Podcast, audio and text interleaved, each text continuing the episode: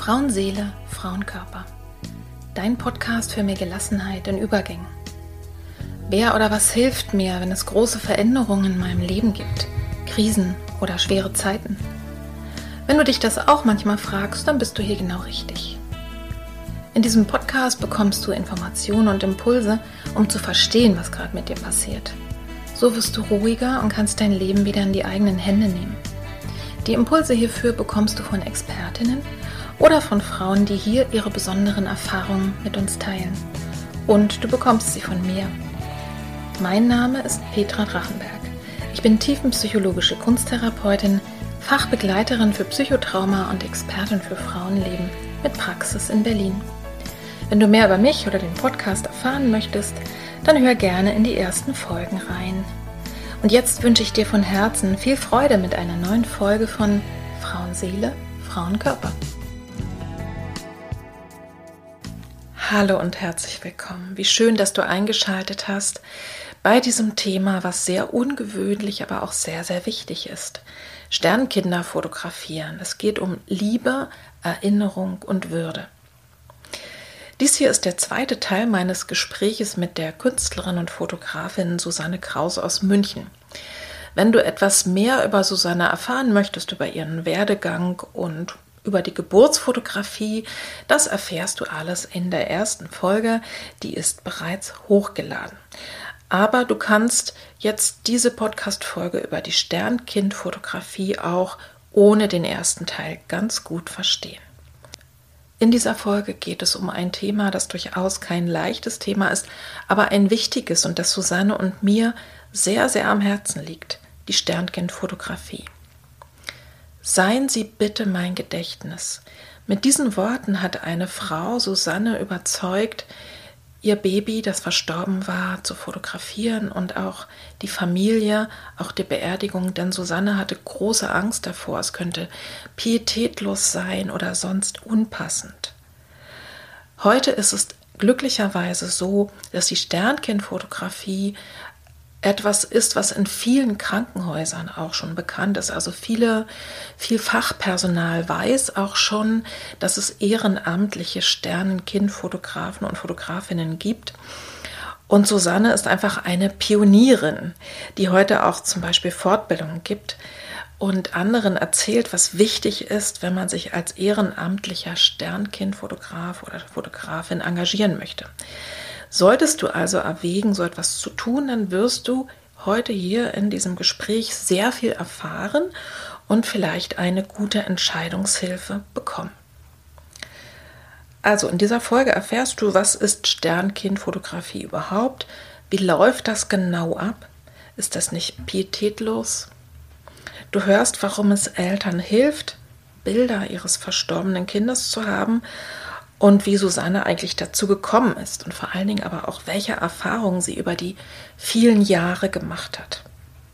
Und du hörst, was eine gute Sternkind-Fotografin ausmacht, was sollte man mitbringen, beziehungsweise worauf sollte man sich einstellen oder was sollte man auch unbedingt lernen. Und wie erfahre ich insgesamt mehr über das Thema. Und bevor das Gespräch jetzt gleich startet, möchte ich noch etwas in eigener Sache mit dir teilen. Aus meiner Erfahrung als Sternmama, aber vor allem aus meiner jahrelangen Erfahrung als Therapeutin weiß ich, wie lange der Heilungsprozess dauert und welche tiefgreifenden Prozesse manchmal über Jahre sich ereignen, ehe Menschen nach einer solchen Erfahrung wieder Sicherheit in sich fühlen können. Und ich weiß, dass Sterneltern sich häufig so allein fühlen und alleingelassen und es daher gut tut, mit anderen in Austausch zu gehen. Daher biete ich vom 5. bis zum 7. Januar in Berlin, also schon bald, einen Wochenendworkshop für Sternmamas an. Und hier wird es ganz viel um Verbundenheit gehen, Verbundenheit mit dir und mit deinem Körper, denn häufig gibt es da wie eine Art Wackelkontakt zu sich selber, wenn man das erlebt hat. Und es wird um Verbundenheit gehen, natürlich mit deinem Sternenkind oder deinen Sternenkindern und um Verbundenheit mit anderen Frauen. Ich habe lange keine schönen Räume gefunden dafür und ich hatte, das muss ich ehrlich zugeben, auch lange nicht genügend Mut. Jetzt habe ich beides. Und ich lade dich ein, dich bei mir zu melden, wenn dich das anspricht. In einem kostenlosen Telefongespräch oder Zoom-Gespräch erfährst du dann mehr. Ich freue mich auf dich und sag's auch gerne anderen weiter. So, und nun geht es los mit dem Gespräch mit Susanne Kraus, an dessen Ende du auch noch erfährst, was Susanne als Künstlerin so macht. Viel Freude dabei.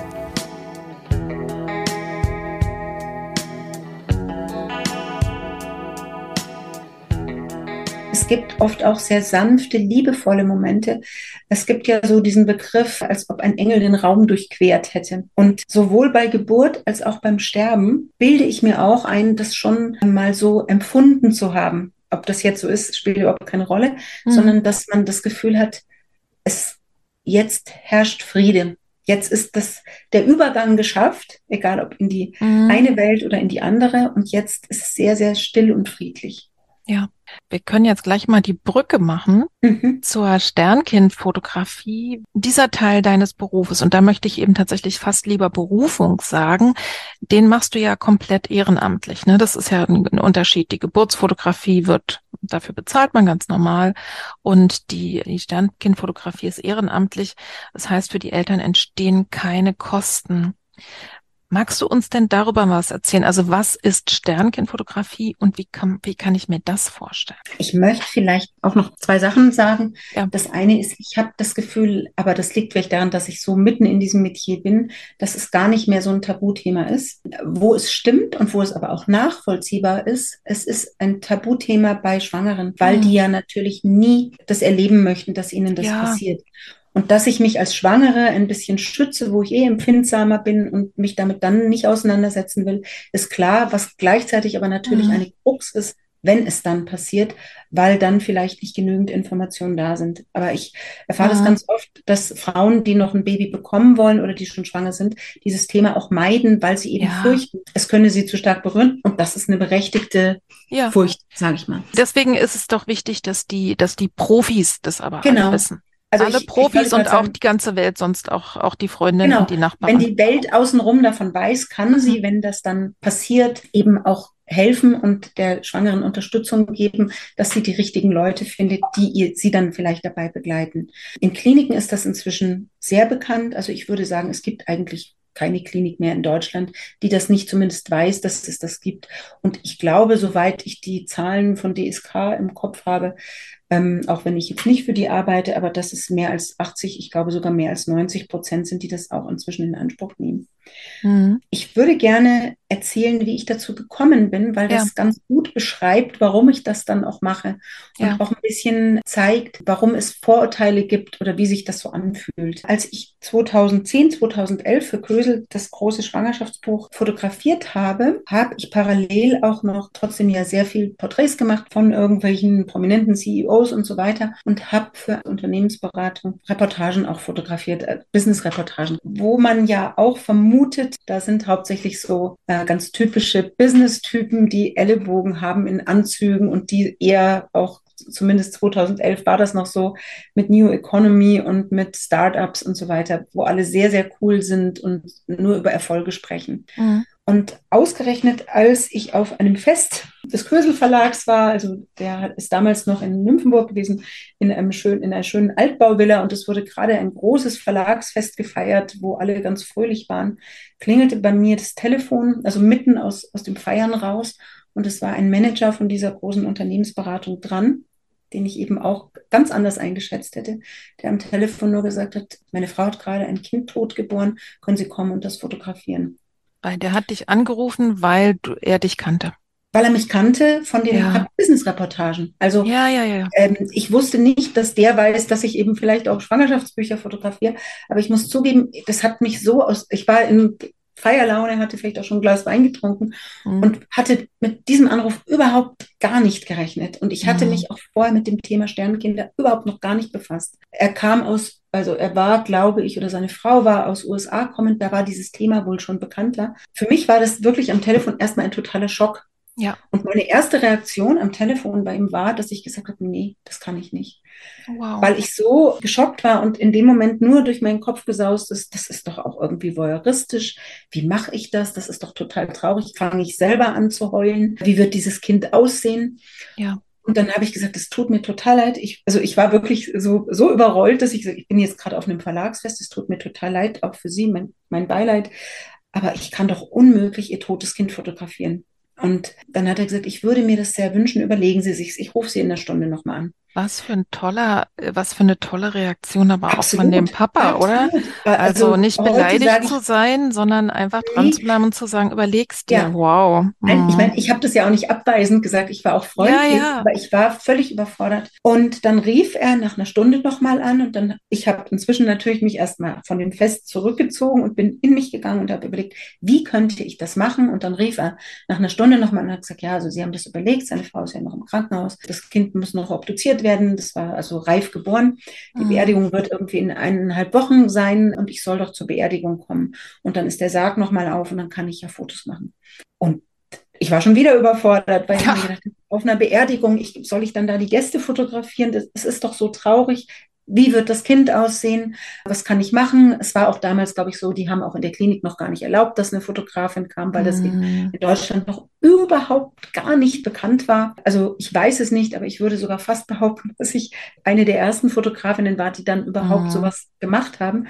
Ich habe mich dann auch versucht, schlau zu machen, habe nochmal zu ihm gesagt, ich muss das überlegen, ich brauche ein bisschen Bedenkzeit, weil ich muss einfach mal überlegen, wie stelle ich das an, dass ich das pietätvoll hinkriege. Ja. Weil Fotografie bedeutet immer, dass man auch Positionen mal einnimmt, die vielleicht unangenehm für sie sind. Und ich kannte das eben ja auch gerade frisch aus der Geburtsfotografie, wo ich gerade meine ersten zwei Reportagen hatte.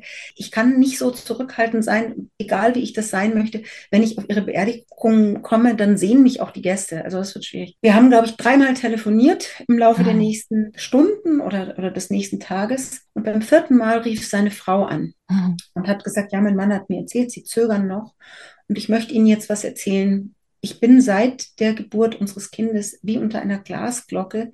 Ich habe das Gefühl, ich sehe nichts, ich höre nichts, ich merke mir nichts. Mhm. Das rauscht alles an mir vorbei. Und ich habe solche Angst, dass ich später nicht mehr weiß, wer mein Kind war und wie es ausgesehen hat. Ja, das ist übrig, wirklich übrigens eine der größten Ängste von Sternmamas, dass sie Ja. sagen, Und dass das dann Kind hat sie den könnte. wichtigsten Satz gesagt. Sie hat gesagt, seien Sie bitte mein Gedächtnis. Oh, boah.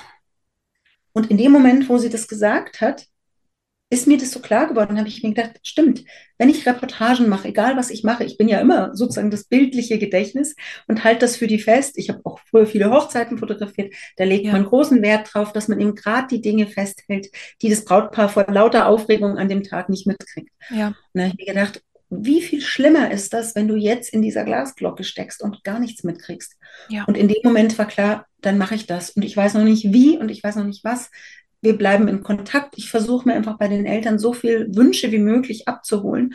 Und Mhm. eigentlich ist das auch scheißegal, wenn mich irgendwelche Leute blöd finden bei der Beerdigung, die da, Mhm. die da zur Beerdigung von außen kommen, weil am Schluss zählt einzig, dass die Mama was hat, woran sie sich erinnern kann. Und alles andere können wir uns später überlegen.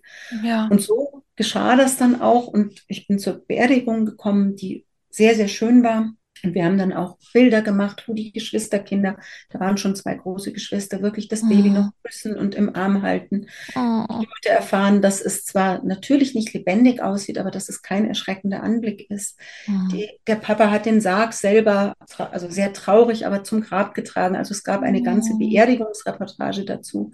Ja. Und es war wirklich so, dass ich, als ich dann auch diese Bilder später sortiert und bearbeitet habe, mir gedacht habe, das ist großartig eigentlich.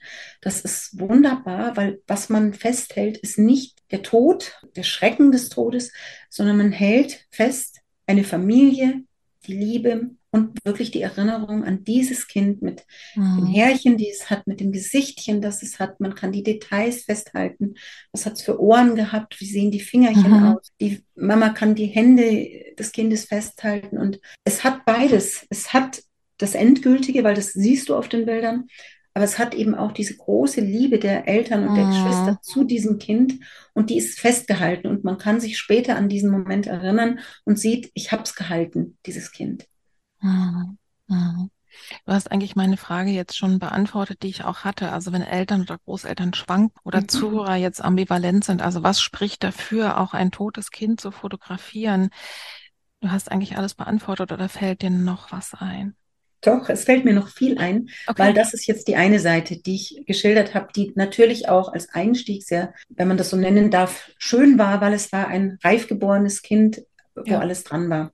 Es gibt aber, wenn man als Sternenkindfotografin arbeitet und dann bin ich ja die Jahre darauf da auch so reingerutscht, ähnlich wie bei den Geburten. Das lief erstmal ganz privat und sprach sich so unter der Hand weiter. Es ist nicht immer so, dass Kinder so wohl aussehen, weil mhm passiert, dass die länger schon verstorben sind. Es passiert, dass sie eben noch sehr früh dran sind. Also das Früheste, was ich bisher fotografiert habe, war eine, ich überlege jetzt gerade, ich glaube sogar einmal eine achte Woche. Da kann man praktisch noch fast nichts erkennen. Mhm. Ähm, meistens ist so das Früheste, wo die Eltern sich melden, eine zwölfte Woche. Auch da hängt es stark davon ab, wie lange ist das Kind verstorben, ja. wie ist es aus dem Bauch gekommen und so weiter. Mhm. Ich, ich mache mal, mach mal ganz kurz da einen Einschub für alle, die mhm. jetzt gerade hellhörig werden, über äh, tatsächlich stille und sozusagen kleine Geburten. Es gibt ja mhm. so in, in dieser, mhm. ja, ich sag mal, in, in, bei den Menschen, die sich damit auskennen, ne, kleine mhm. Geburt, sagt man eben so alles bis zur, glaube ich, 24., ne, 25. Woche. Mhm. Aber wenn es so früh ist, äh, was man auch tun kann, also da spreche ich mit Hebamme Doro mhm. darüber, über kleine und stille Geburten, mhm.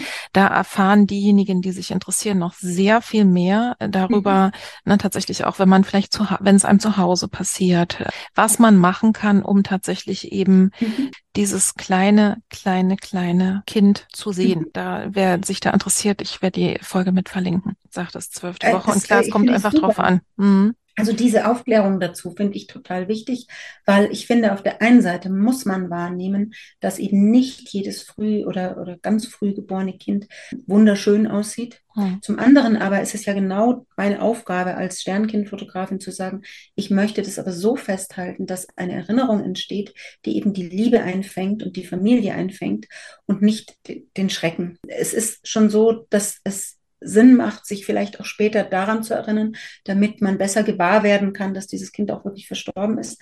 Ja. Aber es ist trotzdem so, dass ich finde, das Wichtigste für mich ist ja, eine Erinnerung zu schaffen, die man sich später angucken kann, ohne dass man ganz schlimme Gefühle bekommt und dass ja. man vielleicht sogar die Chance hat, das ist aus der psychologischen Sicht zur, zur, Nachsorge sozusagen ganz wichtig, dass wenn man über dieses Kind spricht, dass man dem eben eventuell sogar ein Bild geben kann, weil gerade wenn man es früher verloren hat, passiert das ja häufig, dass Nachbarn immer noch sagen, ach, dann kriegst du halt ein neues oder das war mhm. doch eh mhm. noch nicht lebensfähig, das war doch ja, noch ja, gar kein Kind und solche blöden Kommentare. Und wenn du aber dann ein Bild hast, wo du sagen kannst, doch guck mal, das war ein Kind und das sieht ganz ansprechend und, und schön auch aus, dann macht es bei den Leuten oft Klick und die sagen, oh Gott, du hast ja wirklich ein Kind verloren. Mhm. Und für mich ist ein ganz anderer wichtiger Satz, den ich auch unbedingt loswerden möchte noch. Eltern, die ein Kind verloren haben, egal in welcher Woche, sind eine Familie geworden. Trotzdem. Ja sobald du ein Kind, also sobald ein Kind unterwegs bist, bist du Familie.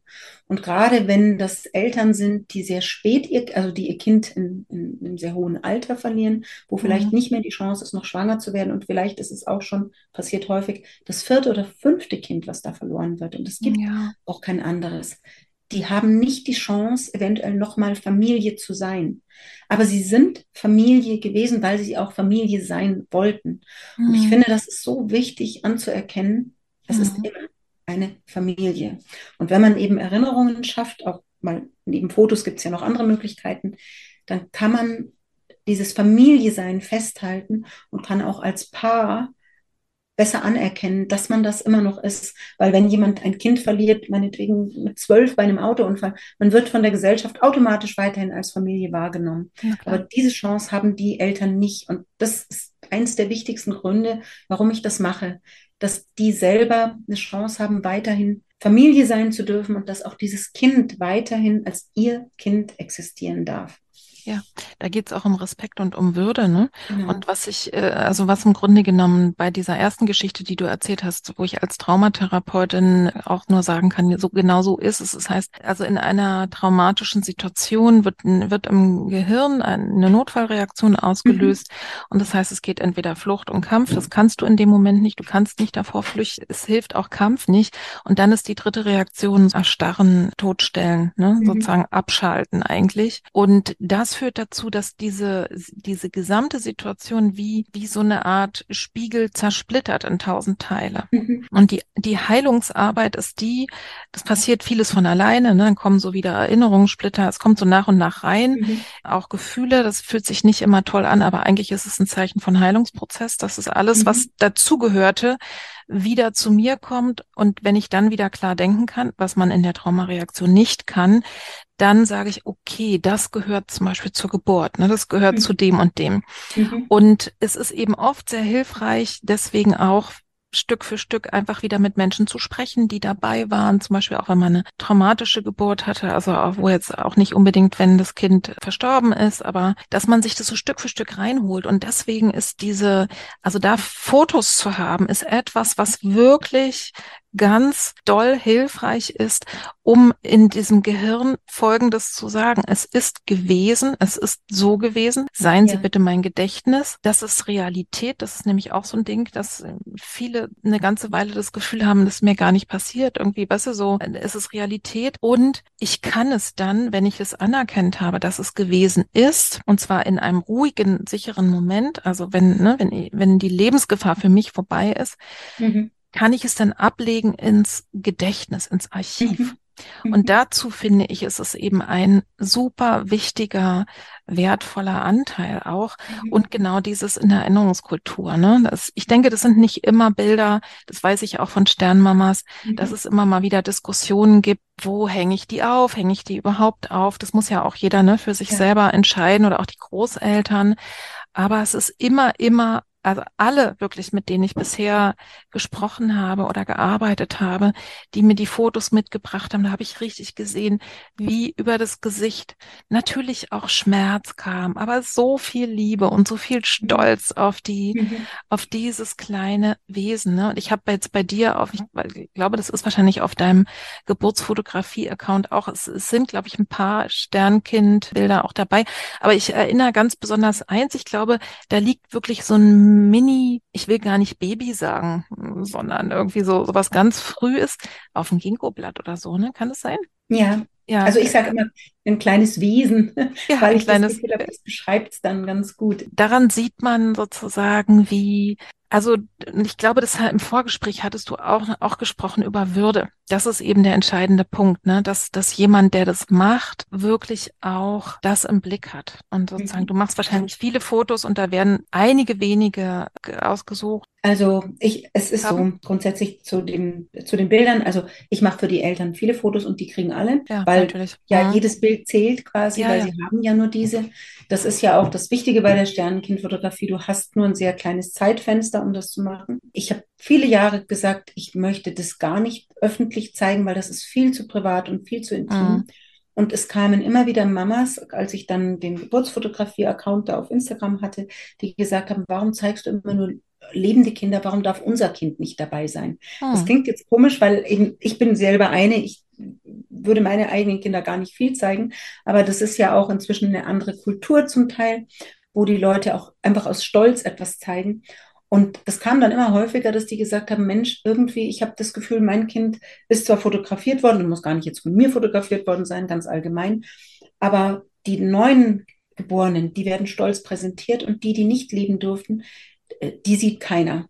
Hm. Und ich halte es so, aber so halte ich es auch bei normalen Geburten. Ich nenne äh, nie den Klarnamen, sondern ähm, es gibt immer Pseudonyme, weil ich einfach den, das schützen will, trotz allem. Mhm. Aber ich habe ihnen doch inzwischen einen Platz eingeräumt, mhm. wenn die Eltern das erlauben oder das sogar wollen. Also manche wollen das wirklich dezidiert, hatte ich auch schon, ähm, dass ich sage, dann gibt es einen, einen kurzen Bericht dazu und dann zeige ich das. Allerdings zeige ich natürlich nur Bilder, von denen ich selbst denke, dass die für alle Beteiligten, die versehentlich ja. auch auf meinen Account kommen, verkraftbar sind. Mhm. Ich mhm. kenne äh, Sternenkind-Accounts, wo das nicht so ist und ich selber möchte das nicht erlebt haben, wenn ich völlig unvorbereitet bin, mhm. dass ich dann dahin klicke. Also ich finde es auch bei meinem Account, ganz ehrlich, muss ich sagen, schon sehr, sehr grenzwertig manchmal, weil ich denke, ich bin dadurch, dass ich das ja schon seit vielen Jahren mache, äh, viele An Ansichten gewohnt und weiß, wie das aussieht und deswegen erschreckt mich das nicht, aber ich weiß mhm. nicht, ob mhm. ich wirklich so perfekt einschätzen kann als Fotografin, ist das alles erträglich? Und würde ich einmal einen Kommentar drunter haben, wo jemand sagt, das ist nicht erträglich, hatte ich bisher noch nicht, dann würde ich das mhm. tatsächlich rausnehmen, mhm. weil ich einfach auf keinen Fall möchte, dass irgendwie gerade eine Schwangere das anklickt und einen Schreck bekommt. Weil, mhm. wie schon gesagt, nicht immer ist der Anblick wirklich so, also so leicht zu verkraften, mhm. weil sie einfach anders aussehen als Babys, ja. also nicht alle, aber gerade die früher Geborenen, als halt Babys, die ja, ja. mit schlagendem Herzen zur Welt kommen. Das ist einfach ja auch ein biologischer Prozess. Natürlich, natürlich. Ich erinnere mich bloß, ich habe eine, eine Zeit lang mal zum Ende meines meiner kunsttherapeutischen Ausbildung auf einer Station gearbeitet, also als Kunsttherapeutin mit den Mamas, die verfrühte Wehen hatten und Blasensprung mhm. und sowas und durfte dann ein, zwei Mal dann auch in die Frühge also durfte die dann auch besuchen, mhm. weil die Kinder eben dann manchmal dann doch mhm. früher geboren wurden, also nicht immer haben, hat der Wehentropf äh, so lange sozusagen das noch rauszögern können. Und da, da weiß ich also auch bei den Frühgeborenen, ne, das ist mhm. so eine Handvoll Mensch, mhm. weiß ich mhm. nicht, 28 Wochen, 30, so, das, das ist eben anders als das, was wir gewöhnt sind. Und, und auch da ist es ja so, dass die, dass sogar auch manchmal die Eltern erstmal so ein bisschen Luft holen müssen, um zu sagen, okay, das ist jetzt mein Kind, was aussieht wie so ein mhm. Vögelchen, was aus dem Nest gefallen ist mhm. erstmal, ne? Und dann setzt es aber eben auch die, die Liebe und die Bindung ein. Eine Frage, die sich bestimmt manche stellen, ist das nicht sehr belastend für dich? Und wie gehst du denn mit deinen Emotionen und aber auch vor allen Dingen mit den Emotionen der Eltern und der Familien um, denen du begegnest? Es ist sehr belastend. Ja. Also für die Eltern natürlich noch unweit viel mehr als für mhm. die Fotografen. Ja, ich mache das so, dass ich, wie auch bei der Geburt, wenn sich Sternenkindereltern melden, also, also es beginnt ja meistens, man kriegt einen Anruf der, äh, also vielleicht muss ich noch dazu sagen, ich habe früher ja für Dein Sternkind die Organisation gearbeitet und auch für Hope's Angel. Da ist es so, dass eine Zentrale den Anruf bekommt. Aber ich erzähle mhm. jetzt mal von mir. Ich mache das ja inzwischen ehrenamtlich ganz alleine, ja. aus verschiedenen Gründen. Auch einfach im Prinzip, weil sich das inzwischen rumgesprochen hat und es einfach Eltern gibt, die sagen, wir wollen das nicht so gern über diese Organisation machen, kannst du das nicht machen. Und wenn das so ist, sage ich mal, ist der Klassiker, dass entweder oft der Papa, wenn die Mama schon im Krankenhaus liegt, oft auch ein Verwandter oder eine Freundin bei mir anruft und den Fall schildert und sagt, das ist dann mhm. und dann passiert, kannst du kommen oder das wird noch passieren, äh, das Kind ist im Bauch verstorben, kannst mhm. du kommen. Und dann wird erstmal mit denen, wie bei einem, kann man sagen, Geburtsvorgespräch, auch am Telefon schon mal, werden die mhm. Möglichkeiten durchgesprochen. Und ich bereite die so ein bisschen darauf vor, was ich machen muss, wenn ich Bilder festhalte, also wie ich technisch vorgehen muss, weil sich das eben nicht ändern lässt und äh, ob sie vielleicht auch schon Wünsche haben. Was ich auch immer mache, ist, wenn sie das wollen, die kriegen zusätzlich auch noch mal ein Infoblatt, wo ganz andere Sachen draufstehen, die jetzt mit Fotografie nichts zu tun haben, aber zum Thema Erinnerungen schaffen, hm. weil eben dieses Zeitfenster oft so klein ist. Und wenn Eltern so neben sich stehen, dann äh, haben die zum Beispiel oft gar nicht die Idee zu sagen, ich schneide mir, wenn die Kinder schon größer sind, ein paar Härchen ab, auch wenn die ja. ganz klein sind. Oder wenn die Kinder äh, noch kleiner sind und keine Haare haben. Man kann manchmal tatsächlich Fingernägel abschneiden oder man ja. kann auch ganz kleinen Füßchen oder Händchen schon Abdrücke machen, solche Dinge. Das machen die Kliniken inzwischen auch wieder, aber es gibt unendlich viele Möglichkeiten, Erinnerungen zu schaffen. Und wenn die wollen, also ich frage die natürlich, dann kriegen die auch dieses Infoblatt zugeschickt, wo sie noch andere Möglichkeiten haben. Das mache ich auch deshalb, weil es zuweilen schon mal vorgekommen ist. Sie wollen erst Fotos und dann fällt ihnen irgendwann ein, äh, gerade wenn sie zum Beispiel das Kind noch nicht bekommen haben und dann ist es geboren und die Mama ist erschöpft nach der Geburt und sie können einfach nicht mehr. Und sie haben, sagen, wir haben jetzt keine Kraft mehr für eine Fotografin. Dann habe mhm. ich die Hoffnung, dass sie vielleicht ein paar der anderen Ideen die weil, wie du ja auch schon gesagt hast, man aus der Traumaarbeit weiß, jede Erinnerung wird später mal ein bisschen helfen können. Aber ja. man ist im Moment eben oft nicht in der Lage, sich die sonst zu schaffen. Und wenn man so einen Zettel hat oder eben auch wenn man eine Fotografin hat, dann ist es sozusagen so ein bisschen ein Guide, der einen durch diese Zeit durchführen kann und mhm. man macht das einfach. Mhm. Genau. Ja.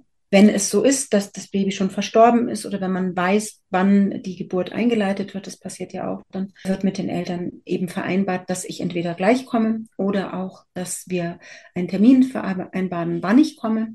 Mhm. Also wenn es so ist, dass die Geburt noch eingeleitet wird, dann ist das wie bei einer Geburt. Die Eltern kriegen Nummern, unter denen ich auch privat erreichbar bin und dürfen mich Tag und Nacht anrufen, wenn dann der Moment gekommen ist, dass das Baby da ist. Bei einer Geburt ist es ja so, das haben wir eben gar nicht erzählt, eben auch in dieser Bereitschaft. Man hat einfach 24 Stunden Bereitschaft, wo man einfach rund um die Uhr erreichbar ist, dass man rechtzeitig losfahren kann. Wenn es eben dann soweit ist, fahre ich in die Klinik und erkundige mich meistens nochmal oder eigentlich immer vorher bei denen, die dann Dienst haben, ob die Eltern schon in der Lage sind, auch wenn die mich schon angerufen haben, weil es kann ja sein, dass da gerade noch eine, eine Runde Weinen ist, wo ich jetzt nicht mhm. reinplatzen möchte oder so. Also ja. ich lasse die Schwester eigentlich vorher erst nochmal gucken und fragen, ob es wirklich in Ordnung ist. Mhm. Und dann komme ich rein, ganz leise, und dann reden wir meistens erstmal. Und die erzählen mhm. mir, wenn sie denn in der Lage sind, das ist auch sehr, sehr unterschiedlich, wie genau es jetzt gelaufen ist oder was sie sich mhm. wünschen. Also die dürfen einfach erstmal reden.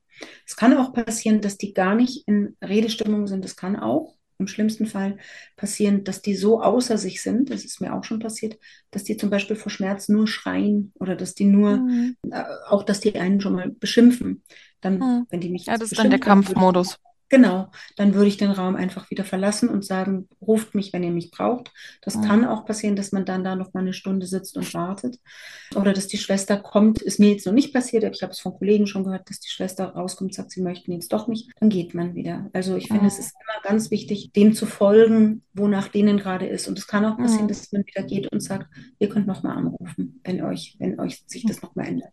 Ja. In den meisten Fällen ist es so, dass man im Zimmer bleiben darf und dass man entweder dann redet und zuhört einfach. Und wenn sie alles erzählt haben, was für sie wichtig ist, dann fange ich eigentlich nochmal an zu erklären, was ich jetzt genau machen werde. Also ich sage mhm. ihnen dann meistens eben, dass wir dass ich jetzt erstmal von dem Kind alleine Bilder mache, weil manchmal passiert es, dass die Eltern das Kind selbst noch gar nicht angeguckt haben und auch Angst davor haben, es anzugucken. Und dann fange ich wirklich mit ganz kleinen Dingen an. Also wirklich vielleicht nur ein Fingerchen oder nur, je nachdem wie alt und wie groß das Baby ist, die Hand oder den Fuß. Und manchmal ist es auch so, dass die Eltern dann fragen, ob sie das mal auf dem Display angucken dürfen, damit wir uns so langsam vortasten. Mhm. Wie schon gesagt, die Eltern sind sehr unterschiedlich. Ich erzähle dir jetzt einfach mal nur so den klassischen Durchschnittsfall. Und dann kommt der Punkt, wo ich die Eltern frage, ob ich das Kind ein bisschen näher ranholen darf, also aufs Bett stellen zur Mama. Die Kinder liegen ja meistens entweder in so einer Petrischale oder in, auf so einer Papierschale. Im Idealfall liegen sie im Wasser, aber das kann ich später noch erklären, warum das der Idealfall ist. Und dann werfen wir erstmal gemeinsam auch nochmal einen Blick auf das Kind und bewundern es oder gucken uns die Details so ein bisschen an.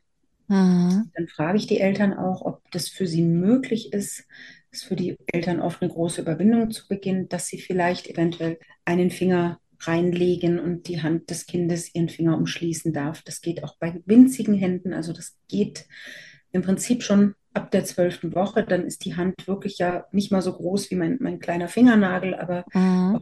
diese kleine Hand kann man sehr zart und vorsichtig schon auf den Finger des Papas legen, bis eben zu einem reif geborenen Kind, wo die Hand den Finger umschließen mhm. könnte. Also wir tasten uns so langsam vor. Es gibt Eltern, die schaffen das nicht. Also das muss man auch sagen. Die haben einfach so eine große Scheu. Es passiert aber manchmal, dass sie zum Ende des Shootings das dann doch wollen. Und es mhm. gibt aber auch Eltern, das ist so, ich will jetzt nicht sagen der Idealfall, weil ideal gibt es da vielleicht gar nicht, aber ja. ein sehr schöner Fall, die sagen doch, ich möchte es gern mal ähm, in die Hand nehmen. Also das muss gar nicht das Kind sein äh, mit direktem Hautkontakt. Das ist auch manchmal ein bisschen schwierig, weil die Haut so unglaublich zart ist, dass die auch mhm. leicht verletzt wird in frühen Wochen. Aber dass das Kind eben in ein Tuch eingewickelt ist und die Eltern es mhm. etwas näher zu sich rannehmen. Und äh, gerade auch bei größeren Kindern passiert das auch, dass die Eltern wirklich ihr Kind herzen und küssen und richtig mhm. nochmal mit dem kuscheln. Und da versuche ich auch viele Familienbilder zu machen, damit Mhm. es Mhm. später eben diese Erinnerung gibt, wir haben dich gehalten und im Arm gehalten, weil oft ist Mhm. das ja so, dass Eltern sich auch Vorwürfe machen, habe ich mein Kind genug geschützt? Ja. Und diese Bilder bergen, glaube ich, auch ein bisschen Trost, weil man sieht, ich habe alles, alles getan und ich war auch gut zu dir, als du vielleicht deinen Körper schon verlassen hast. So. Mhm. Auf alle Fälle. Und ich glaube dann, ne, da, da könnte man noch viel, viel drüber erzählen, wie man das alles machen kann. Aber das, da, ich merke tatsächlich eben auch, und äh, das hören, äh, glaube ich, auch alle, dass es eben nicht in erster Linie, aber bestimmt auch darum geht, dass man technisch das gut hinkriegt, sondern auch ein unfassbar sensibles äh, Geschehen ist und dass du eigentlich eine wichtige, tatsächlich eine Bindungsarbeit machst, auch weil, obwohl sich das ja äh, absurd anhört, ne? Weil es, äh, weil ja auch die Menschen immer denken, es geht um, um Verlassen und Loslassen. Ja, von dem Körper, ja, irgendwann, ne? aber, aber es geht eigentlich auch um die Verbindung und das ist ja auch ein Teil von Trauer. Und das kannst du, wenn du sensibel als Fotografin da an dieser Stelle da bist, eben richtig, da kannst du echt einen wichtigen Punkt andosen. Ne? Ich wünsche, dass es so ist, aber ich muss leider auch sagen, das technische Know-how ist sehr wichtig. Ja, ja. Ähm, finde ich, weil, und das setzt das voraus, und das ist auch der Grund, warum ich manchmal mit den ehrenamtlichen Sternfotografen so ganz generell ganz, ganz leichte Schwierigkeiten habe. Mhm. Ich denke, um achtsame Bilder machen zu können, setzt es voraus, dass du technisch 100% weißt, ja. was du tust, weil würdest du dort anfangen herumzuprobieren oder du beherrschst es deine Kamera nicht richtig oder die Möglichkeiten des Mhm. Lichtes, die ja sehr, sehr eingeschränkt sind, wenn man achtsame Bilder machen möchte, weil du eben Mhm. nicht blitzen kannst und nicht irgendwie Mhm. laut oder, oder, oder das Neonlicht äh, anmachen Mhm. kannst. Und wenn man als Fotograf um die Möglichkeiten weiß, auch bei modernen Kameras, dann ist das wirklich so, das muss ich aus dem FF beherrschen, damit ich mich überhaupt dann achtsam verhalten kann und auch Mhm. dabei noch gute Bilder machen. Also Genau. das klingt auf. sehr anspruchsvoll jetzt, aber Da, wir kommen da gleich nochmal äh, drauf oder vielleicht können wir das an der Stelle auch gleich nochmal, äh, vielleicht gleich mal einschieben, dass du ja Workshops anbietest, ne, für Fotografen, Fotografinnen, für Ja. Familiengeburtsfotografie, aber auch für Sternbildkindfotografie. Machst du das zusammen oder sind das so get- getrennte? Es ist so, ich habe den Geburtsfotografie-Workshop, da gibt es einen Part, der sich um Sternfotografie dreht, also das Ah, ja. ist automatisch dabei. Und ich habe schon Workshops gegeben, zum Beispiel jetzt äh, diesen Sommer auch an der Hochschule hier in München für Hebammen, wo ich den Hebammen versucht habe, ein bisschen beizubringen, wie sie auch Fotos machen können. Ach Weil wow. ich die Idee sehr, ich weiß, da macht man sich bei den Vereinen nicht unbedingt Freunde, aber ich halte die Idee schon für sehr attraktiv, dass vielleicht die Eltern nicht noch einen Dritten dazu haben müssen, wenn da ja Mhm. schon welche sind, die auch als Hebammen eine psychologische Ausbildung haben und Mhm. vielleicht einfach mit dem Handy der Eltern bereits Bilder machen können. Das heißt, dann wird nämlich das umgangen, dass man Bilder irgendwo archivieren muss, mit, aus datenschutzrechtlichen Gründen oder dass sie irgendwie in falsche Mhm. Hände geraten können. Ich finde das Mhm. reizvoll, diese Idee. Mhm. Und eben weil es mir hauptsächlich darum geht, dass da eine gute Erinnerung ist, aber die Eltern trotzdem dabei so viel Intimität wie möglich wahren Ja. Das habe ich schon gemacht und hoffe, dass es auch ein bisschen Erfolg hatte, weil es Mhm. ja einfach technisch Dinge zu beachten gibt, die kann man als Laie nicht wissen. Ja, ja. Und ich denke, dass wer sich da wirklich näher auch für interessiert, kann ja sich in jedem Fall auch auf deiner Webseite umtun. Und ich glaube, jeder kann sich vorstellen, dass es gerade bei den Kleinen, die nicht so perfekt vielleicht aussehen, weißt du, wie so ein frisches Baby, wobei ich ehrlich finde, die sehen auch nicht so perfekt aus. Also direkt nach der Nee. Geburt sieht man Mhm. ihnen nämlich auch an, dass es ganz Mhm. schön anstrengend war. Gerade jetzt bei den Kleinen, die eben keine Chance haben, gerade da ist es doch logisch, dass du auch, auch wirklich technisch alles rausholst. Technisch und natürlich auch gestalterisch, das hast du ja schon gesagt, ne, mit Tüchern, mit Wasser und so weiter. Aber du wolltest noch was sagen, entschuldige. Ja, ich wollte sagen, auch eben nochmal zum Anblick, du hast es ja gerade schon gesagt, wenn ein lebendes Kind geboren wird, meistens ist da Blut drin, weil das Kind ja äh, Hm. durch den Geburtskanal muss und weil Ja. da noch eine Plazenta ist und so weiter. Aber wenn ein Kind tot geboren wird, und das ist dann vielleicht auch erst in der 28. oder in der 20. Woche, dann ist da auch oft Blut dabei. Und Mhm. was mir aufgefallen ist, dass zum Beispiel Mütter oft ja nicht, woher sollten sie auch unterscheiden können, ist das jetzt das Blut meines Kindes oder ist das mein eigenes? Und gerade wenn die eben früher geboren sind und vielleicht auch Läsionen an der Haut haben oder so, mhm. dann wirkt das viel brutaler als das bei einem lebend geborenen Kind ja. mit Käseschmiere und es bewegt sich, ähm, äh, ja, ja. den Eindruck haben mag. Und ich erkläre das zwar den Eltern, aber es wirkt, es ist einfach ein erschreckenderes Bild, mhm. weil der Kontext ein anderer ist. Und dann gibt es natürlich noch eben darüber sprachen wir schon, das muss ich jetzt auch gar nicht mehr ausführen, die Veränderungen, die einfach nach dem Tod mit dem Körper eintreten und die bei Kindern, die noch so eine ganz dünne Haut haben, wesentlich sichtbarer sind, als wenn jetzt ein erwachsener Mensch verstirbt. Und das macht eben die Sache äh, komplizierter und deswegen denke ich, macht es so unglaublich viel Sinn, dass man technisch versiert ist, weil ja. man sowohl beim Fotografieren schon allein über Unschärfen und übers Licht, als auch bei der Bearbeitung nachher diese Dinge wieder mildern kann oder, mhm. oder auch zum Teil einfach, ohne dass man etwas signifikant verändert, also das ist ja nur die Perspektive, die man vielleicht verändert. Ja, ja, verstehe. Unsichtbar machen kann und trotzdem ist ja. von dem Kind alles zu sehen. Ja, und das kennen wir, glaube ich, alle von der normalen Fotografie, wo, also genau. also ich sag mal so, so von der Alltagsfotografie, dass wenn mhm. viele Fotos sind, denke ich an einigen, oh Gott, wer ist die Person? Das bin doch nicht ich. ja, ja. weil die Perspektive eben gerade komisch ist oder, mhm. ne, keine Ahnung, das Licht anders viel mhm. und, äh, und zwei Minuten später ein Foto entsteht, wo ich denke, ja, ja, mhm. das sieht nicht nur so aus wie ich, sieht eigentlich sogar ein bisschen schöner aus als mhm. ich. Ja, das ist also, natürlich der absolute Idealfall. Ja, absolut.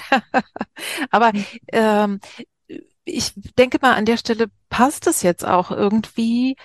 Vielleicht kannst du jetzt an der Stelle was dazu sagen. Warum ist es sinnvoll, gerade die ganz kleinen mit der dünnen Haut ins Wasser zu legen? Das mhm. klingt ja erstmal so ein bisschen absurd. Mm, ich finde es gar nicht so absurd, wenn man sich vorstellt, dass Kinder ja auch im Fruchtwasser liegen. Ja. Und zwar ja wirklich von Zeugung quasi bis zur Geburt.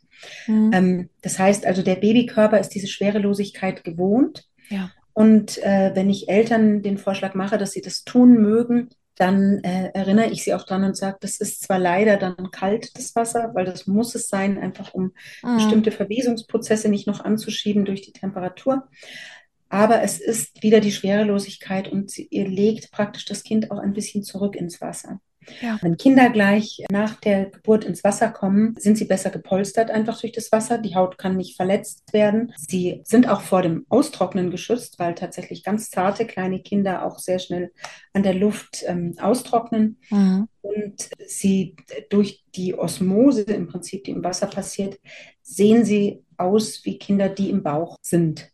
Also ja. sie sehen genauso aus, sie haben, nehmen auch dieselbe Haltung ein, die sie automatisch in der Fruchtblase eingenommen haben. Ja, da ist wahrscheinlich, wird sich dann auch positiv die, also es ist ja keine wirkliche Schwerelosigkeit, aber wir alle kennen es ja, wenn wir ins Wasser gehen, ist der Körper mhm. auch anders das ist ein wichtiges Wissen und da kann man auch wirklich improvisieren, wenn jetzt im Moment da kein Profigerät da ist, sondern eben irgendwie eine Schüssel oder ein kleines mhm. Gefäß oder so, ne, sozusagen. Ja, man kann wirklich zusammenfassen, wenn Kinder im Wasser liegen, dann bleibt das erhalten, wie sie, wie sie aussehen und das kann man so über Tage erhalten. Ja, ja Wahnsinn. Und wenn sie beispielsweise eben, was ich ja gerade geschildert habe, durch die Geburt einfach noch Reste von der Geburt, also Blut oder Kieselschmiere, mhm. solche Dinge haben, das wäscht sich auch ab. Das heißt, ja. die Kinder sehen viel unversehrter aus, wenn sie ah, ja. Ja, ja. Und das finde ich ist ein wichtiges Wissen wirklich auch für Ärzte, mhm. Hebammen und für alle Menschen, die damit mhm. zu tun haben. Ich komme mal noch einmal, bevor wir gleich die Biege machen, zurück auf die Frage, wie gehst du selber, also du ganz persönlich mhm. mit diesen Emotionen um, die da auf dich zukommen. Ne? Du hast gut geschildert, wie du das machst, weil du auch, glaube ich, einfach ein einfühlsamer Mensch bist ne? und, und da auch schon geübt. Aber wie gehst du mit deinen eigenen Emotionen um? Das ist ganz spannend und da kann ich, glaube ich, für viele Sternenkindfotografen auch sprechen. Wenn man selbst die ersten Male dahin kommt, ist man sehr aufgeregt und hat auch Angst vor der Situation, ob man mhm. die bewerkstelligen kann. Und meistens macht man die Erfahrung, man kann es erstaunlich gut und man bleibt auch ruhig.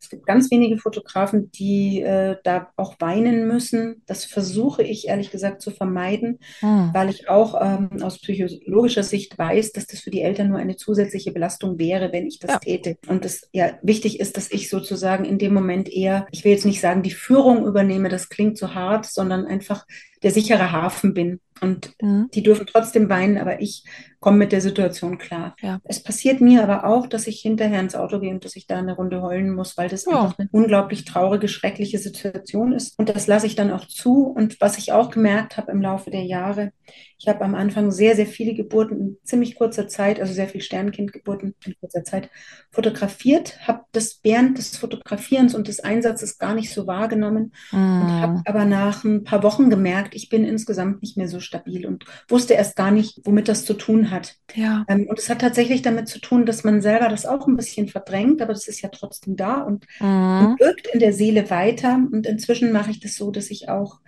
die Zahl meiner Einsätze bewusst begrenze. Also ja. immer gucke, wie viel verkrafte ich. Das ist bei mir eigentlich so, sage ich, zwei, maximal drei im Monat.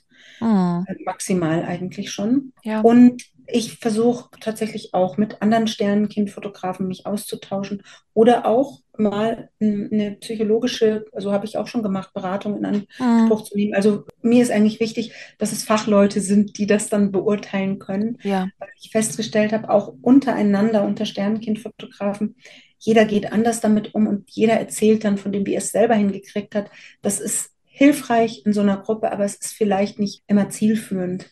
Ja, und vor allen Dingen kommt es ja auch darauf an, was mich dann da berührt. Ne? In genau. aller Regel, wenn erstmal ist das Thema an sich, ich kenne das ja auch von meiner Arbeit, ist es erstmal ein schweres, aber grundsätzlich, wenn ich eben ne, vorbereitet gehe in eine Sitzung und auch mhm. hinterher für mich sozusagen, es hat ganz viel mit Selbstfürsorge zu tun, mhm. dann ist es das eine. Und das andere ist, wenn wirklich mich was sehr, also etwas stärker belastet und wenn man achtsam ist, kriegt man das ja mit. Ne? Das eine ist vielleicht ein bisschen die Menge zu gucken, mache ich verschiedene Sachen auch und das andere ist, äh, was war da vielleicht besonders, hat es meistens was mit mir zu tun und gar nicht, ne? gar nicht mit den anderen Personen und dann ist es natürlich sinnvoll, das so supervidieren zu lassen ne? und, und einfach mit Profis zu sprechen.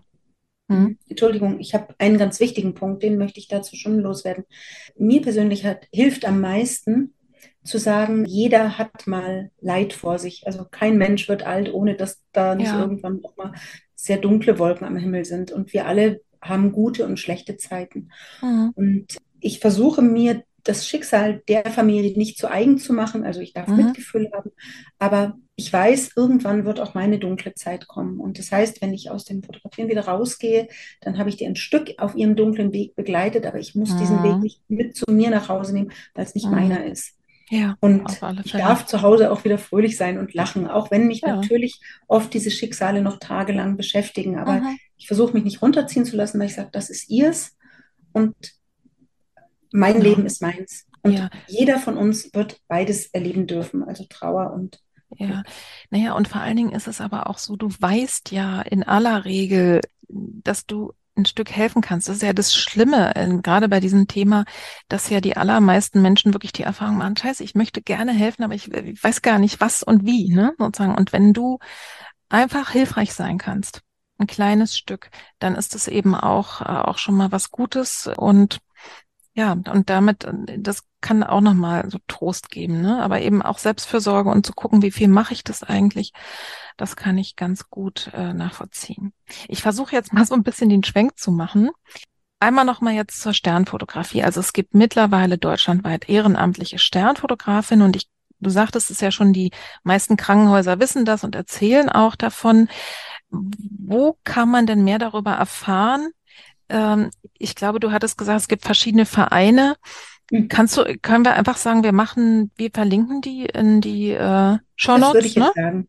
Genau. Es gibt im Prinzip, mir sind drei größere Sternenkindfotografen Vereine bekannt. Die bekanntesten sind die von Dein Sternenkind, DSK. Mhm. Dann gibt es natürlich, ähm, die, die ich für sehr gut halte, Sternenkindfotografen.de. Die mhm. sind im Moment noch im Raum Hamburg und Münster, nur mhm. vor allen Dingen, also Schleswig-Holstein eigentlich kann man sagen, und Münster, sehr aktiv und auch bei den Kliniken sehr, sehr beliebt.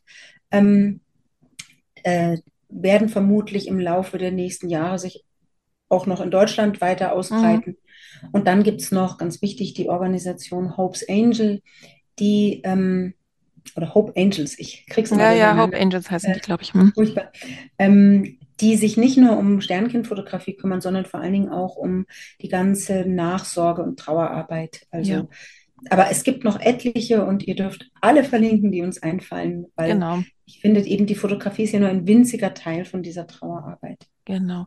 Ich kann mir eben vorstellen, dass es auch Menschen gibt, die sagen, ich finde das so wichtig, ich würde das gerne lernen. Ich bin vielleicht ein versierter Hobbyfotograf, habe das jetzt nicht beruflich gelernt, aber habe mich viel damit mhm. befasst. Also erstmal, glaube ich, haben, hat man jetzt ein Gefühl, was da so dran hängt, ne? was mhm. das auch ist. Und zum anderen eben sollte man unbedingt eben auch sich in der Hinsicht dann fortbilden und unterstützen mhm. lassen. Und da kann man sicherlich überall auf diesen Webseiten und auch bei dir einfach mal Infos holen. Ja? Also auf diesen Webseiten ist es so, dass die eben drei genannten Vereine alle das sogar voraus, also bei deinen Sternchen weiß ich es mhm. nicht ganz genau, aber bei den anderen beiden weiß ich, die setzen das voraus. Du musst einen Workshop machen und sie haben äh, bei den Sternenkindfotografen zum Beispiel auch eine Psychologin, die sich um die Leute im Einzelnen kümmern kann. Ja. Bei Hope's Angels ist es, glaube ich, ähnlich. Also ohne, dass man sich vorher ein bisschen bildet, geht es nicht. Ich würde mhm. jedem, der das in Erwägung zieht, raten, dass er sich doch bitte alle mal anschaut und ja, guckt, wofür und Gefühl entwickelt. am meisten zu Hause, weil die sehr unterschiedlich schwerpunktmäßig auch anbieten, wie man sich geschützt fühlen kann. Ja. Was ich am wichtigsten finde und wo ich wirklich, wirklich nur jedem angehenden Sternenkindfotografen das ans Herz legen möchte, dass man sich selber auch hinterfragt und auch richtig einschätzt, was man schon kann oder was man vielleicht nicht kann. Ja. Und dass man auch sich selber vielleicht zusätzlich darum kümmert, psychologisch unterstützen zu lassen, damit mhm. man selber feinfühlig mit den Eltern umgeht, weil mhm. ich das leider in den letzten 10, 12 Jahren sehr oft mitbekommen habe, auch von Eltern, die schon mal irgendwo ihr Sternenkind haben fotografieren lassen, dass da vielleicht etwas nicht so gut gelaufen ist. Mhm. Und auch das kann ja im Worst Case traumatisch für die Eltern sein. Und ich denke, diese riesengroße Verantwortung, die man da hat, wo man sein Ego komplett zurückschrauben muss Aha. und auf keinen Fall irgendwie auf die Idee kommen sollte, ich mache hier Bilder, die spektakulär sind, die ich auf irgendeinem öffentlichen Kanal zeigen kann. Das haben Fotografen im Allgemeinen oft ein bisschen dieses Gehen. Es ist ja. einfach berufsbedingt, weil man davon ja auch leben muss. Aber das wäre mir das wichtigste Anliegen, zu sagen, überleg dir das wirklich gut, was du machst. Mhm. Mach vielleicht am Anfang nicht zu viel und nimm immer die Achtsamkeit ganz vorne mit, mit rein. Mhm. Ja, ich muss gerade dran denken, äh, das ist jetzt einfach nur noch mal so ein kleiner äh, Seitenthema, aber ich mache ja auch Seelenbilder. Das heißt, ich äh, gestalte sozusagen in Gegenwart der Person mit mhm. Aquarellfarben aus, aus der Intuition heraus, was mir in die mhm. Hände kommt. Mhm. Die Person guckt zu, wir schauen uns das dann anschließend an. Und da ist ganz klar, ich zeige auch sonst keine Bilder von Klientinnen, aber ich finde diese Seelenbilder so zauberhaft. Ich würde es super gerne machen. Aber das ist für mhm. mich ein absolutes Tabu. Das ist so individuell mhm. und so wirklich nur für die Person, dass ich mhm. mir das selber verboten habe und es nicht mhm. mache. Das, das kann ich mir vorstellen, dass es so ähnlich ist, dass man dann auch ne, so ein bisschen, gerade wenn tolle Bilder dabei rauskommen, denkt, das muss doch eigentlich die Welt sehen und mhm. muss es eben nicht. Also sich wirklich dahinter stellen und sagen, nein, das ist für die Person, das ist für den Moment und das mhm. ist genau so richtig, finde ich wichtig das auch, diese ethischen Sachen. Geburtsfotografie. Also genau. Also ich denke, das ist wahnsinnig schwer in Zeiten, wo man wirklich beispielsweise von Instagram als Fotograf abhängig davon ist, wie erfolgreich bin ich, weil mhm. ich brauche, äh, es müssen nicht viele Follower sein, aber ich brauche eine sehr zielgerichtete äh, mhm. Volkschaft, die dann mich vielleicht auch bucht. Und natürlich bei Sternkindern fällt es ja durch das Ehrenamt weg, aber ich habe schon die Beobachtung gemacht, es gibt es manchmal leider, dass Fotografen eben sagen, ich möchte noch ein paar Klicks mehr haben und über spektakuläre mhm. Bilder, egal bei was die entstanden sind, gibt es mhm. automatisch mehr Klicks wir haben gemerkt, wir wussten es eigentlich schon vorher, ne, dass es ein riesengroßes Thema ist. Ich habe dich jetzt mhm. etliche Fragen gar nicht gefragt. Wir machen, wir runden jetzt wirklich, wir kommen jetzt zum Schluss und was mir und auch dir nochmal wichtig war und deswegen können wir das jetzt hier einfach kurz nochmal erwähnen, ist, du hast noch einen zweiten Account, wo du als Künstlerin mehr unterwegs bist. Kannst du uns dazu, und das, das sind ganz andere Themen, ne? also vielleicht nicht ganz mhm. anders, aber Kannst du uns da nochmal zwei, drei Sätze zu sagen? Das werden wir auch mit verlinken, dass die Menschen dich auch auf, in dieser Arbeit, wer sich interessiert, nochmal äh, erleben können. Mhm. Das ist tatsächlich auf den ersten Blick was ganz anderes. Das ist ein Künstleraccount, auf dem ich früher auch Porträts gezeigt habe, aber mich inzwischen mehr spiele, der sich aber auch mit den Themen Liebe, Alter, Lebenskreislauf intensiv beschäftigt. Aktuell gibt es dort Bilder von alten Damen zu sehen, die in äh, Superheldinnenkostümen auftreten. Und tatsächlich läuft auch gerade aktuell eine Ausstellung oder es werden viele Ausstellungen jetzt laufen in den nächsten Monaten zu diesem Thema, zu diesem Thema alte Damen, die eigentlich ein tolles Leben hatten und die schon deswegen Superheldinnen sind.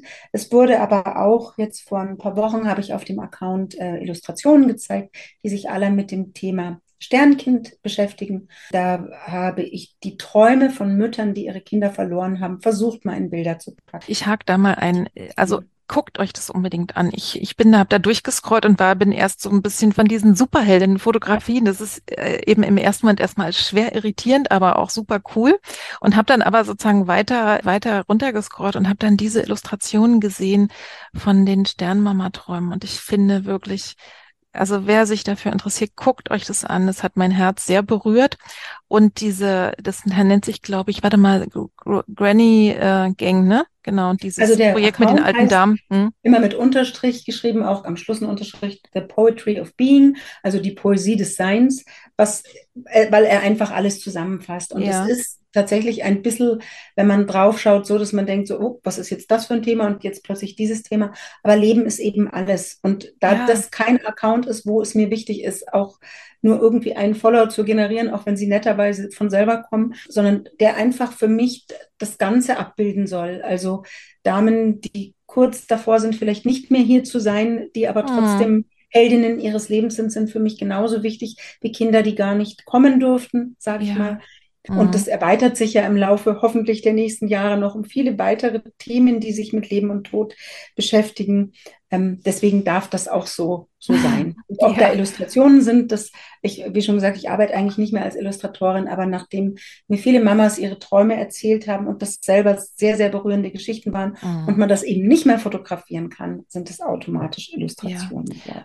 Wunderschön. Also guckt euch den, äh, den Account an. Da werden wir den Link auch mit reinsetzen. Und ich finde, es ist jetzt auch eine sehr schöne Klammer zu dem Thema, was wir ganz am Anfang hatten, ne? dass Leben und Tod zusammengehören und das Leben verschiedene Ausprägungen hat und, und es ein, einfach wunderbar ist, dabei sein zu dürfen. Mhm. Ne? Also als mhm. du als Fotografin, du als diejenige, die vielleicht auch das Gedächtnis ist oder vielleicht auch eine Zeugin, das ist, erlebe ich in meiner Arbeit relativ häufig so, dass es einfach auch eine Person braucht, die nicht persönlich betroffen ist, die das bezeugt, weil mhm. sich die Menschen, die ja diese Erfahrung gemacht haben, wirklich manchmal selber in Frage stellen. Ne? Mhm. War das denn Absolut. so? Oder auch bei traumatischen also Geburten oder so weiter. Ja. Es braucht wirklich manchmal eine Zeugin oder einen Zeugen, die aber tatsächlich eben sehr, sehr gut für sich sorgen dürfen, damit sie das sein können ne? Mhm. und nicht noch eine zusätzliche Belastung sind. Ja, Schade, dass wir das nicht mehr gestreift haben, weil das ist nämlich bei der Geburtsfotografie das Wichtigste fast, wenn die Eltern später die Fotos angucken, dass sie sehen, was sie geleistet haben und auch ja. was für ein Team sie waren. Ja. Denn es gibt ja manchmal Phasen im Leben später in einer Ehe, wo man nicht mehr so gut als Team zusammenarbeitet. Und ich habe tatsächlich jetzt in, innerhalb der letzten zwölf Jahre mindestens fünf Ehepaare gehabt, die könnte ich auf Anhieb aufzählen, die gesagt haben, wir haben uns irgendwie nach acht, neun Jahren die Bilder nochmal angeguckt und momentan momentan läuft es bei uns gar nicht gut. Und als ich gesehen habe, wie wir uns angeguckt haben, war mir klar, wir bleiben zusammen. Dass sie sich selber nochmal wahrnehmen dürfen als das Team, das sie tatsächlich bei der Geburt waren. Also das ist ja nicht mein Foto, sondern das sind sie ja selbst. Ja. Das ja, ist ja. eine total schöne Sache. Viel besser als bei Hochzeitsfotos. Kann ich aus Erfahrung sagen. Also ich sag mal, ich bin nicht umsonst wirklich immer wieder begeistert von dem Thema Fotografie und finde, das lass mich davon auch sehr gerne berühren. Und ich sage auch nicht umsonst, Bilder sind Gefäße für Gefühle oder Bilder sind die Muttersprache deiner Seele. Ne?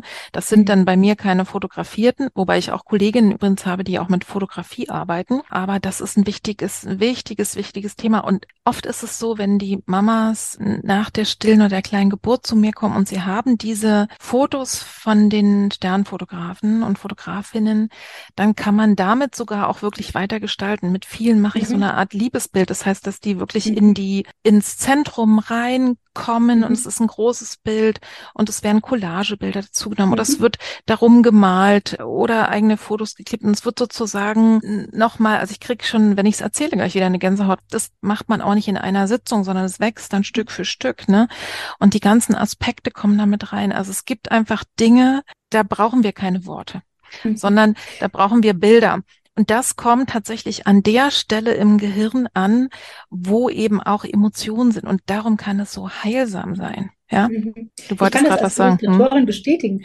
Bei mir waren auch schon Eltern, wo ich die Kinder fotografiert habe und die später dann gesagt haben, wir wollen dieses Foto nicht aufhängen, aber wir hätten gerne fürs Kinderzimmer, für die anderen Kinder auch, ja. ein Bild, wo dieses Kind integriert ist. Und dann kann ja. man da auch, da mache mach ich jetzt gar keine Werbung für, weil das will wirklich meinen Rahmen sprengen. Aber ich habe das auch schon gemacht, dann äh, Bilder zu zeichnen mhm. mit denen und für sie, wo das Kind in einem fantasievollen Bild mit, weiß ich nicht, Licht und Regenbogen, aber äh, kann Aquarell sein. Also es muss ja, jetzt, kann auch abstrakt sein, äh, schön integriert ist. Und ja. was sozusagen für Sie privat alles erzählt, aber für einen Besucher ein, einfach ein schönes Bild ist. Ja, ich wollte gerade sagen, auch nicht so verstörend ist. Genau. genau. Ich glaube, also wir haben jetzt gar nicht über Geschwisterkinder gesprochen. Wir machen an der Stelle jetzt einfach trotzdem mal Schluss, wenn wenn es am schönsten ist. Und ich habe eine Abschlussfrage und alle anderen Infos findet ihr einfach in den Show Notes ne, zu Susanne, mhm. wie man mit dir in Kontakt kommen kann. Wenn du den Zuhörenden noch was mitgeben könntest, also wie ein Gedanken, ein Gefühlssamen, der ihnen irgendwie helfen kann, der weiter reifen und wachsen kann, was wäre das? Ein, zwei Sätze vielleicht. Einer meiner Lieblingssätze ist, alles geht vorüber. Und den kann man eigentlich so stehen lassen. Das bedeutet eben das Schöne, leider. Und das bedeutet aber auch das Traurige. Und das bedeutet auch, wenn wir das Thema Erfolg gestreift haben, auch das. Aha. Ich glaube, wenn wir alle, sowohl die Fotografinnen, die hier zuhören und sich schon auf ihre Karriere freuen, als auch die Eltern, die ein Kind verloren haben oder die eine Geburt planen, was auch immer, ich glaube, wenn man sich dessen bewusst wird, dass alles seine Zeit hat und alles vorübergeht, dann lebt man ein bisschen intensiver und kann auch besser damit leben, wenn nicht gerade das da ist, was man gerne hätte. Also das soll nicht zynisch klingen auf Eltern, Aha. die ihr Kind verloren haben und sagen, ich, ich, das, das klingt zu blass. So meine ich das überhaupt nicht. Wer das erlebt, wird diese Trauer immer mitnehmen bis zum Schluss. Also das, die wird dich begleiten. Mhm. Und die geht also so gesehen nicht ganz vorüber, aber sie wandelt sich zumindest. Und mhm. ich finde, bei allen Hürden im Leben hilft das sehr. Und wenn man was Schönes erlebt, dann hilft es auch, das besser zu genießen. Mhm. Ja, und Leben ist wirklich Veränderung, ne, bis, bis zum Schluss. Und das ist, ja, also ich freue mich schon darauf, liebe Susanne, wenn wir vielleicht demnächst mal andere Themen eruieren. Wir haben schon verabredet, wenn die Granny Gang vielleicht so ein bisschen sich gerundet hat, würde ich super gerne mit dir mal über Älterwerden sprechen, über Leben, vielleicht auch über deine Erfahrung oder was du von den Frauen gelernt hast. Du hast ja auch mit denen gesprochen. Kann man viel lernen. Ja, auf alle Fälle. Also das machen wir einfach ein anderes Mal. Ich bedanke mich sehr, sehr für deine Zeit. Wir haben ja alle gemerkt, du bist viel beschäftigt und ich frage mich wirklich manchmal, wie machst du das? Aber auch das frage ich dich jetzt nicht mehr. Ich danke dir sehr für deine Zeit, für die Liebe, mit der du alles machst. Ich finde, es ist auch wirklich zu sehen auf deinen Accounts. Vielen herzlichen Dank. Ja, ich danke dir, dass du dir die Zeit genommen hast.